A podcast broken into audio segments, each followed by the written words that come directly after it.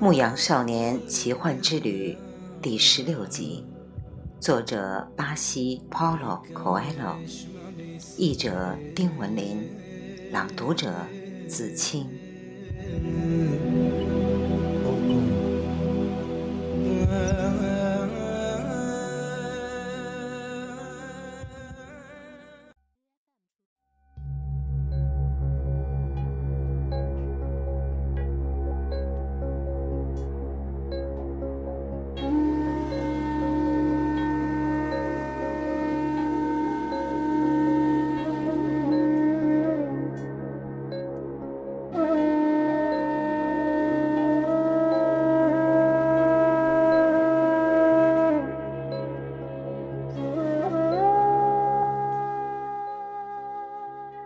圣地亚狗为水晶店老板干活已经将近一个月了，这并不是他喜欢的工作。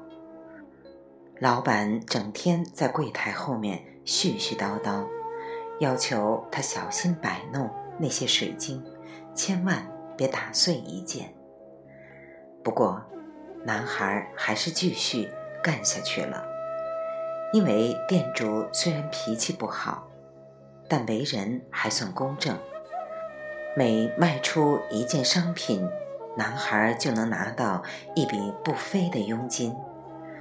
如今他已经积攒下一些钱。一天上午，他算了算账，如果照现在这样继续干下去，还需要整整一年才能买羊。我想做一个水晶陈列架。男孩对老板说：“可以把陈列架放在店外，吸引从山坡下面经过的人。”以前我从未做过陈列架，老板回答说：“行人路过时会碰到陈列架，水晶会摔碎的。”过去我在田野里放羊的时候碰到蛇，羊就有可能被咬死。不过，这种事情是牧羊人和羊群生活中的一部分。水晶店老板接待了一位要买三件水晶器皿的顾客。现在店里生意兴隆，比以往任何时候都好，仿佛时光倒流，又回到了从前。这里成了丹吉尔人气最旺的街市之一。现在生意已经相当好了。那位顾客走后，老板对男孩说：“赚的钱可以让我生活的更好，也能让你在不久之后买一群羊，这就足够了，何必苛求呢？”因为我们得按预兆行事。男孩几乎是下意识的脱口而出，说完便后悔了。因为水晶店老板可从来没遇到过什么撒冷王，这叫良好的开端，新手的运气。因为生活希望你去体验自己的天命，老人曾这样说过。尽管如此，店老板却明白男孩说的话。男孩出现在他店里的这件事本身就是一个预兆。日子一天天过去，钱柜里的钱越来越多，雇佣了一个西班牙人，老板一点儿也不后悔。即便男孩现在挣的钱比他应挣的还要多，当初老板一直认为雇了男孩生意不会有什么变化，于是答应给男孩较高的佣金。直觉告诉他。男孩很快就会回去放羊。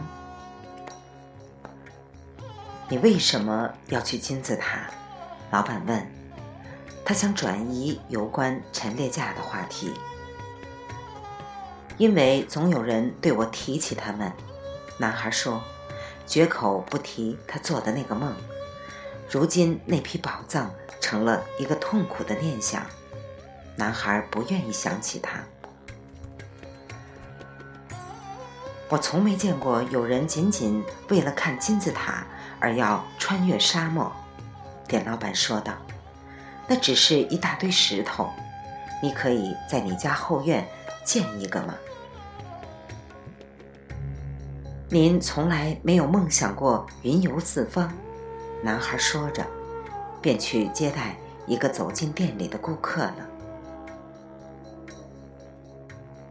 两天以后，店老板主动找男孩谈起陈列架的事。我不喜欢变化，水晶商人说，无论你还是我，都不是富商哈桑那样的人。如果一笔生意赔了钱，对他不会有太大的影响，而我们一旦失误，将饮恨终生。的确如此，男孩心想。水晶商人又问：“你为什么想做陈列架呢？”我想尽快回到我的羊群身边。当好运降临时，我们必须抓住机会，顺应趋势，竭尽全力推动好运向前发展。这叫做良好的开端，或者叫新手的运气。店主没说话，沉默了一会儿之后，他说：“先知赐予我们《古兰经》，给我们留下了五项戒律。”要我们一生遵行，其中最重要的一项是，真神只有一个。此外还有，每天祈祷五次，斋月的时候要进食，面对穷人乐善好施。说着说着，他停了下来，在提到先知的时候，他眼中噙满泪水。他是个虔诚的教徒。虽说脾气很坏，但仍尽力按照伊斯兰教义去生活。第五项戒律是什么？男孩问道。两天前你说我从未梦想去云游四方。店老板回答着。第五项戒律就是所有的穆斯林教徒都要出行一次，一生当中至少。要有一次，我们应该去一趟圣城麦加。麦加比金字塔还要远得多。年轻的时候，我选择了先积攒一点钱，开这个商店。当时我想，等成了富翁就去麦加朝圣。我赚到了钱，但却不能把店铺交给别人照管，前去朝圣。因为水晶是易碎的。与此同时，我看到许多人从我的店前经过，朝着卖家的方向走去。有些朝圣者是富翁，他们有仆人和骆驼随行，但是大多数朝圣者比我当年还穷。所有的人前去朝圣和朝圣归来时都兴高采烈。把朝圣的象征物挂在自家的门上。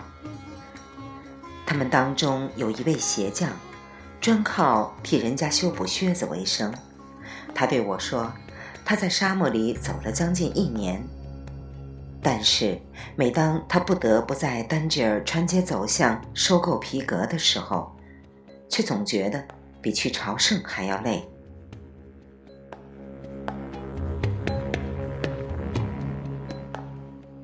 您为什么不现在去麦家呢？男孩问道。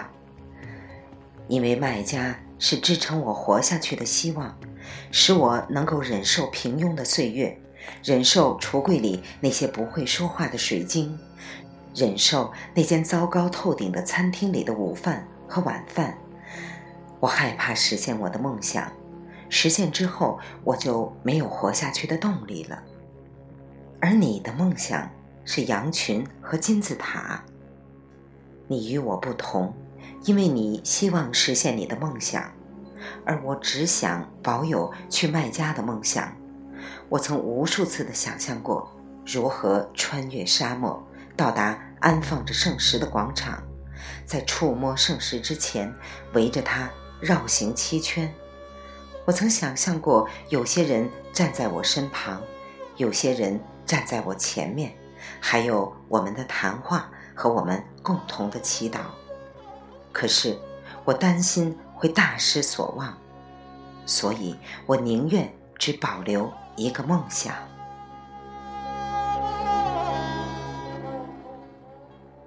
就在这一天，水晶店老板同意做陈列架。并非所有的人都以一样的方式对待梦想。《